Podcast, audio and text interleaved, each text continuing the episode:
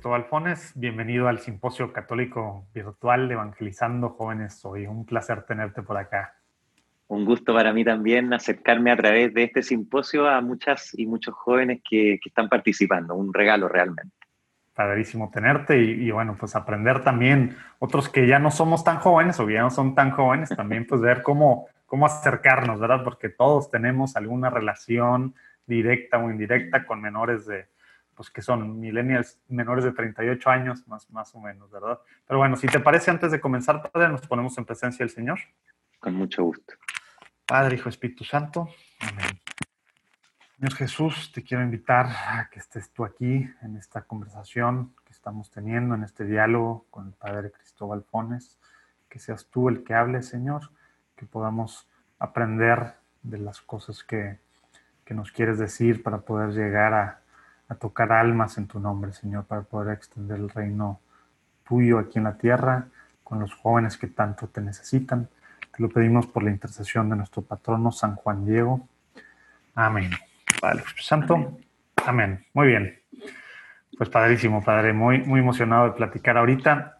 ¿Qué te parece si, si empezamos con un tema que, que, que yo traigo y platicamos un poco, pero, pero traigo un poco así como que a veces a veces como católicos pensamos, ah, es que los chavos, los jóvenes, ya no sé, de repente voy a decir palabras que en algunos otros países de Latinoamérica no, no van a entender, o, de España o demás, pero bueno, que los jóvenes, eh, pues, pues hay que ser más, más light con ellos, el approach evangelístico tiene que ser más así y demás.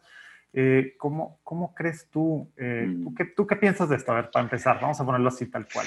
Bueno, me da, qué bueno que toque ese tema, hermano. Creo que primero me da mucha pena, me da tristeza cuando esperamos poco de otros. Es, un, es falta de amor. A veces la gente cree que simplificarle la vida a los otros es un acto de amor, pero hay que, hay que discernir eso porque muchas veces en el fondo es esperar poco del otro también. Y creo que nosotros podemos y debemos esperar mucho de todos los seres humanos porque son creados a imagen y semejanza de Dios, y en particular de las y los jóvenes católicos, porque están animados por el Espíritu Santo y eso tiene que encender el mundo. Es decir, yo llevo 27 años dedicado al trabajo con jóvenes y el día en que yo deje de creer que ellos son capaces de entregar la vida por lo que vale la pena, entonces es el día que me tengo que retirar de este trabajo, porque si no creemos en ellos como Dios cree en ellos, me parece que se cae todo a pedazos.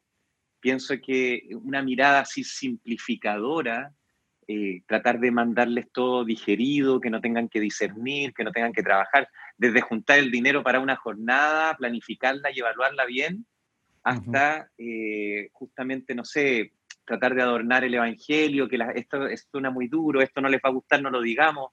A ver, eh, la gracia de serse joven es dejar de ser niño y eso está lleno de posibilidades y creo que ahí hay que apuntar.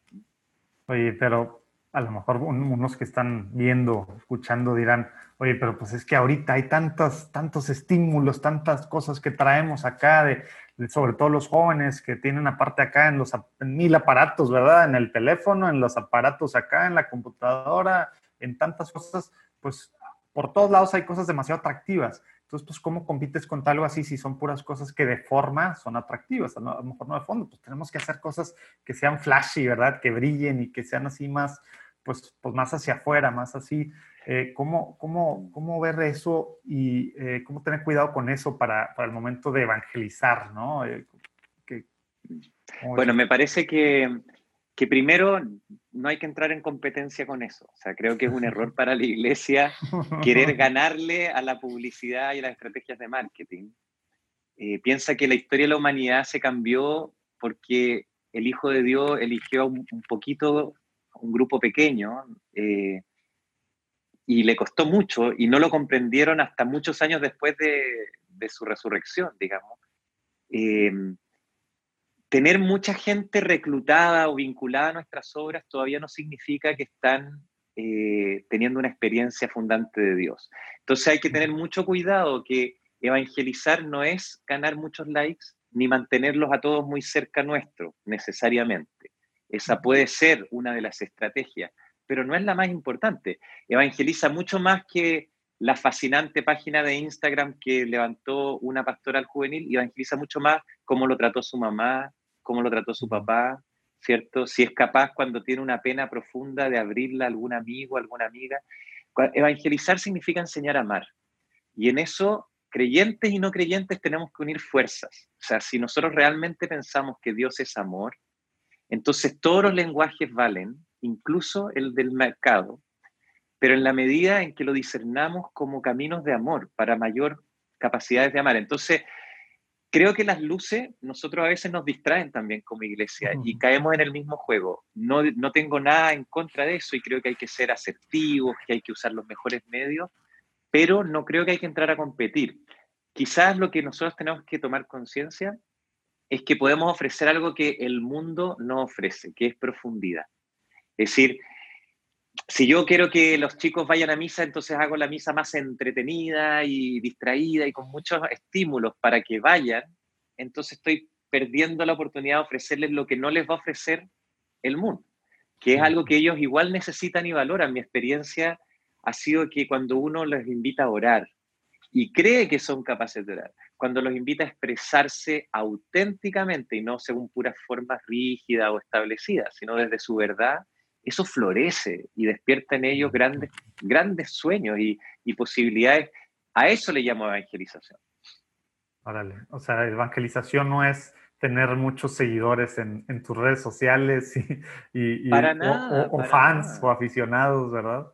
De hecho, incluso a veces infantilizamos con eso, porque generamos dependencia y los chicos dicen, ay, que si no escucho a tal autor o si no escucho a tal padre o si no voy a la adoración de no sé qué, entonces mi vida espiritual decae. Entonces lo hicimos muy mal, porque tu vida espiritual tiene que estar cimentada en una relación personal con Jesús en la circunstancia que sea y en el lugar que sea. Y, y tus papás se van a morir y ese cantante se va a morir y ese padre o esa hermana o lo que sea también va a desaparecer en tu vida. ¿Quién es el único que va a permanecer siempre? Es Dios. Entonces creo que todos los demás somos mediaciones, el problema es cuando nos convertimos en intermediarios. Ahí la cosa se nos confundió.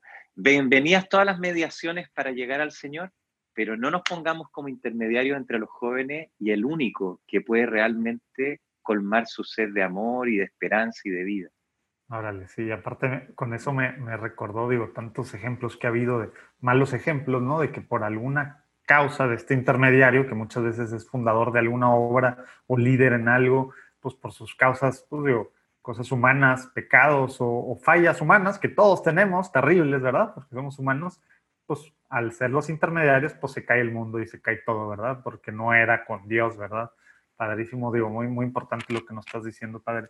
Oye, y entonces, como que a veces, pues decimos, pues los discípulos eran seguidores de Jesús, ¿no? Entonces, como que es bien fácil confundir seguidores de redes sociales con ser discípulo y, y demás, y decimos, pues ahí está el caminito, ¿no? Para para ser discípulo, pues hay que ser un seguidor, entonces pues como que ahí de repente se nos confunde, se nos, se nos pone borrosa la cosa.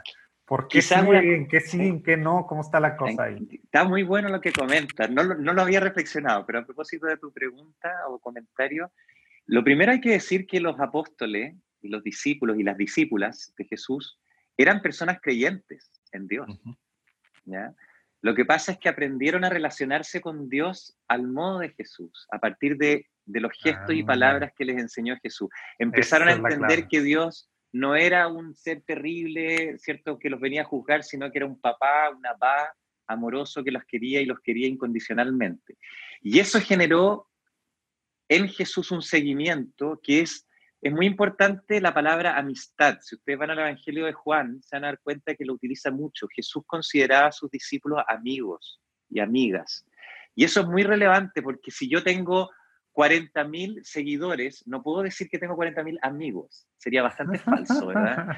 Entonces, mi discípulos, mi discípulos, ¿verdad? Mi discípulo. Entonces hay que ser bien consciente que el modo de la relación con Jesús, el modo de seguimiento a Jesús está basado en la amistad y nosotros entendemos de qué se trata eso. La amistad es conocimiento mutuo, es compartir las penas y las alegrías, algo que ningún famoso, ni cantante, ni predicador, ni nada va a poder lograr con su audiencia, llamémoslo así, y seamos muy humildes para reconocer que eso que llamamos seguidores en el mundo digital no son discípulos ni son amigos, son personas que a través de las mediaciones que uno pueda ofrecer, ojalá se encuentren en amistad con Jesucristo, ¿ah? que es donde realmente se juega finalmente la evangelización. Entonces, claro, uno puede aumentar personas que sigan mi trabajo, pero el momento en que yo empecé a creer que esos son mis seguidores, se me fue abajo todo el proyecto de evangelización.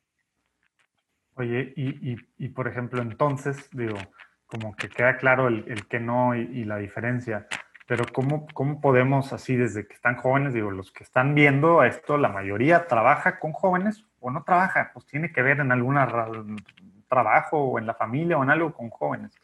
¿Cómo podemos realmente fomentar este discipulado ya, ya adulto, verdad? Desde jóvenes, ¿cómo, ¿cuál es el caminito entonces? Si no es así, tú ya dijiste relación, amistad, pero, pero el antes de, para llegar a eso, siendo lo mejor de diferentes generaciones, ¿cómo, cómo se logra, verdad?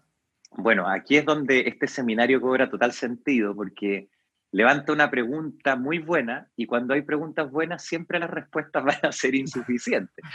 Eh, hay, que, hay que explorar. quería la, receta secreta para que ya todos dijéramos, ya se acabó esto y con esto lo hacemos. No voy a caer en esa tentación.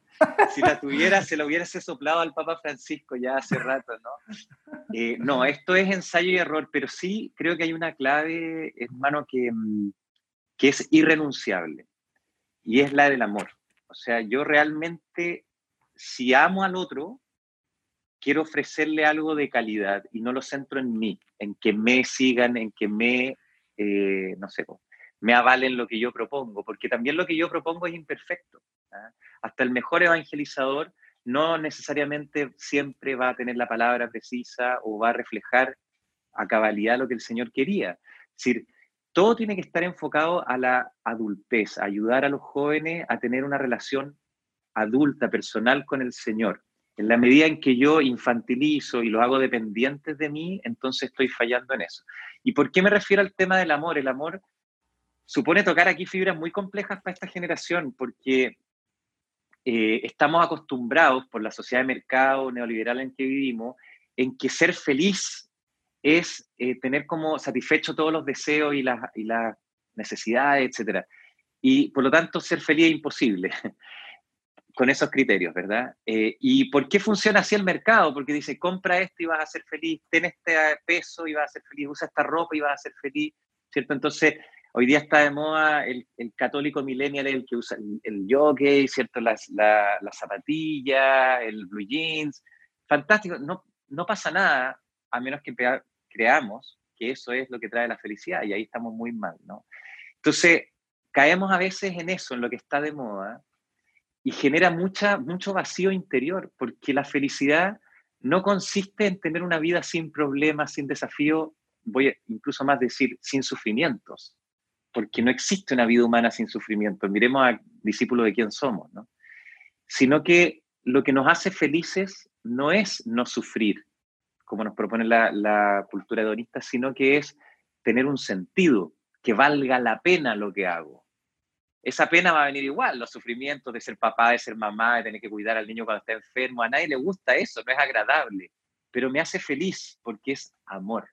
Y el amor eh, siempre incluye el misterio pascual. Y nosotros a veces en la evangelización con los jóvenes tratamos de omitir esa parte, como que el sacrificio es una palabra que no, no nos gusta porque los jóvenes la van a evadir, sí, pero el problema es que si no la incorporamos, estamos siendo menos realistas de la vida concreta que se nos invita a vivir y el joven y el niño y el adulto mayor y el adulto, todos necesitamos vivir una vida real para que sea feliz. Si no es una ilusión que nos deja muy vacío y muy triste. Y, te diría, mira, una de las cosas más que, que me rompen el alma a mí como evangelizador, como sacerdote, es ver que los jóvenes ya no sueñan, no tienen sueños grandes, no tienen grandes deseos, porque siempre están poniendo todas las dificultades que podrían venir si persigo este sueño. Entonces son los miedos los que determinan sus decisiones y no los grandes amores los que determinan sus grandes decisiones. Porque claro, porque pensaron que ser libre era hacer lo que yo quería y no entendieron que ser libre era elegir. Y elegir es renunciar a otras posibilidades. o sea, tener, Claro, tener miles de opciones abiertas no es todavía ser libre. Y por supuesto que el mercado nos hace creer que somos más libres si tenemos muchas opciones. No, yo soy libre cuando elijo alguna, pero elegir una es renunciar a otras cosas. Y eso duele, obvio que duele, pero vale la pena, porque en eso consiste vivir. Entonces, muchas veces como que ablandamos la cosa eh, pero en el fondo estamos haciendo, no, no, estamos amando realmente, porque lo que estamos entregando es una vida de plástico, una vida que va a dejar mucho vacío en la búsqueda de los jóvenes. Oye, pero, entonces, padre, digo, en esa línea y pues regresando a, lo que al principio pues decías, ¿verdad? Eh, precisamente, eh, pues, pues esta, no sé, ¿cómo, podemos entonces, eh, yo pensando en, los caminitos otra vez de, de, ver cómo pues estas, a lo mejor otras generaciones o aún nosotros millennials más grandes con millennials más chicos o generación Z, pues al final pensando en nuestra iglesia, que pues si no nos ponemos las pilas ahorita, en unas décadas va a estar bien diferente la cosa en muchos sentidos, ¿verdad? ¿Cómo podemos ayudar? No quiero que suene presuntuoso, ¿no? Pero, pero estamos otra vez mal, digo, pensando que tenemos que sobreproteger a los jóvenes, no diciéndoles las cosas de más, no diciéndoles que hay que decidir, no el sufrimiento, lo del principio, ¿verdad? Pero, pero entonces, ¿cómo medio que los guiamos? cómo podemos, para, para, que encuentren pues, su lugar en el mundo y, y también, como decías ahorita, la, la, verdadera libertad en el sentido de escoger, tomar decisión, y tomar decisión, pues tú ya lo has dicho, decidir que sí algo es decir que no mil cosas. ¿no? Y casarte, pues estás diciéndole que sí a una persona y, y, no a un Y no a otras muchas posibilidades, claro. Exacto, entonces, ¿cómo, o sea, cuál es el approach para que tampoco sea, pues ya se cierra el joven, ¿verdad? porque pues queramos o no, si, si, están, si están acostumbrados a otras cosas. Entonces, pues, ah, pues light, eh, ¿cómo, cómo, puedes lograr este, esto con los jóvenes, padre? Bueno, no siempre lo logro, parto siendo muy humilde, ¿eh? pero las veces en que lo he logrado, y eso lo puedo compartir a modo más de testimonio, es porque me he puesto al lado de los jóvenes. Y una palabra que puede ayudar mucho aquí se llama acompañamiento. Yo creo que hay que guiarlos un poco menos, dejar que el Espíritu Santo los guíe y acompañarlos un poco más. ¿A qué me refiero con eso? Em, primero, los, jóvenes necesitan que yo, en mi modo de acompañarlos, no me haga como si fuera un joven más entre ellos, sino que sea adulto. Eso es importante. porque a veces muchas veces, es, patético a veces ver gente adulta tratando de hacer como si fueran a, a, la moda y hablando igual que...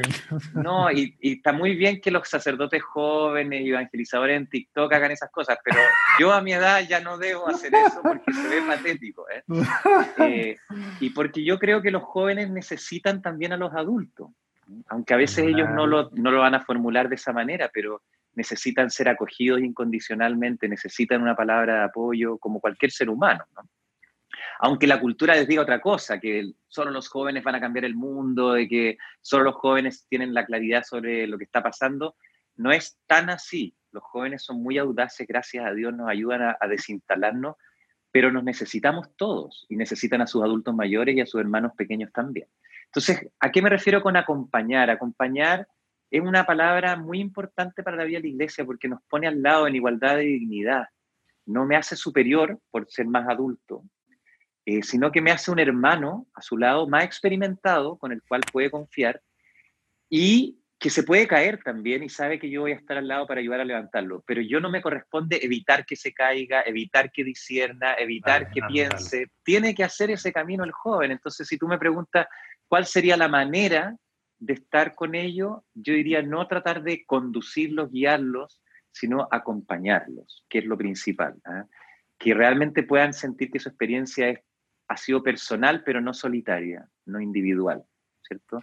Y en ese sentido yo creo que tenemos que volver a lo comunitario, es decir, hace mucho bien tener cosas para jóvenes, pero hace mucho mal que la única experiencia de iglesia que tenga el joven es con otros jóvenes. Mm. Porque la verdad es que necesita ir a una Eucaristía en que esté la abuelita, el abuelito, que estén los niños, que hayan cosas que le aburran y otras que le entretengan, porque eso es parte del aprender a vivir, es aprender a convivir. Y si nosotros no ayudamos a los jóvenes a comprender eso, nuestra evangelización se va a aburrir, porque va a llegar un momento en que todo lo que aprendió, que era la iglesia, que eran puros estímulos, ya lo va a cansar. O va a decir esto, yo ya lo superé, ahora me centro en mí mismo y me dedico a ganar dinero y a, etc. Y todo lo que creíamos que habíamos despertado en el joven nos damos cuenta de que no era auténtico su, caminar, sino que había sido un poco sostenido por nosotros y no por sí mismo. Y eso, bueno, creo que las veces en que yo te podría decir que me he sentido con mayor paz en el modo del trabajo con jóvenes ha tenido que ver con eso, con el poder estar ahí como un adulto que acompaña y que despierta en ellos la capacidad de hacer su propio camino. Oye, como que has dicho palabras, eh, dijiste eh, hace algunos minutos amistad, luego dijiste acompañar en estos momentos, luego el tema de, de comunidad, que pues al final se ligan mucho y, y, y a lo mejor yo quisiera digo, terminar de entender esto para ya ir a la, a la parte final, porque se nos acaba el tiempo, padre, pero amistad, o sea, ya sé que podemos entrar a un, tema a lo mejor metafísico y entrar a muchos niveles de esto, ¿no? Pero, pero pues no, pues yo soy el adulto y yo tengo que guiar, ¿verdad? Tú te has dicho, no, no es la forma, es acompañar y tal. Entonces, vámonos otra vez un paso atrás como un adulto y no que los jóvenes no sean adultos, ¿verdad? Los jóvenes, muchos, la mayoría de los jóvenes pues tienen 18 años para arriba, pero nos tratamos como adultos, ¿verdad? Pero como alguien mayor eh, puede empezar esa amistad en tu experiencia que has visto que funcione, que no, para, para poder acompañar y poder invitarlos a hacer comunidad, porque al final tiene que estar ligado a esto, ¿verdad? Para el sentido de iglesia, como tú dices, que es un todo de experiencias, no nada más las cosas bonitas, alegres y con tal, tal, tal. Entonces, ¿cómo, cómo crees tú ahí que, que, se logra este primer pasito, creo yo? Ya sé que te estoy poniendo en, bueno, que son muy, muy, buenas preguntas. Se me ocurren dos cosas, es lo que te comparto muy espontáneamente. Eh, lo primero es que nosotros, los, adultos, aprendamos a hacer silencio, es decir, a ah. escuchar. Creo que, hablamos demasiado, damos muchas recetas permanentemente y recetas que ya no nos creen, porque no nos ven felices. Entonces nosotros decimos, no, es que ser un adulto consiste en esto y esto y esto, y tú que tendrías que hacer esto y esto, y los jóvenes dicen, yo no quiero terminar como tú. ¿ah?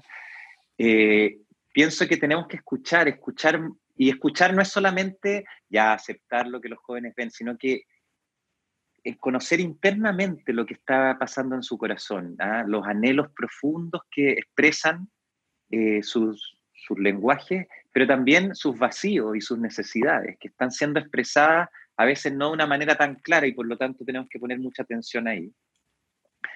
Eh, te diría que lo que más, más, más hace fecundo el trabajo con jóvenes es cuando ellos se sienten escuchados. Entonces, para eso nosotros tenemos que silenciarnos un poco. Y lo segundo que se me ocurre es lo presencial, porque en un altísimo porcentaje hoy día los jóvenes tienen relaciones virtuales a través de los celulares, fundamentalmente. Instagram, ya están arrancando de Instagram, se están viendo a TikTok, porque llegaron sus papás a Instagram y etcétera.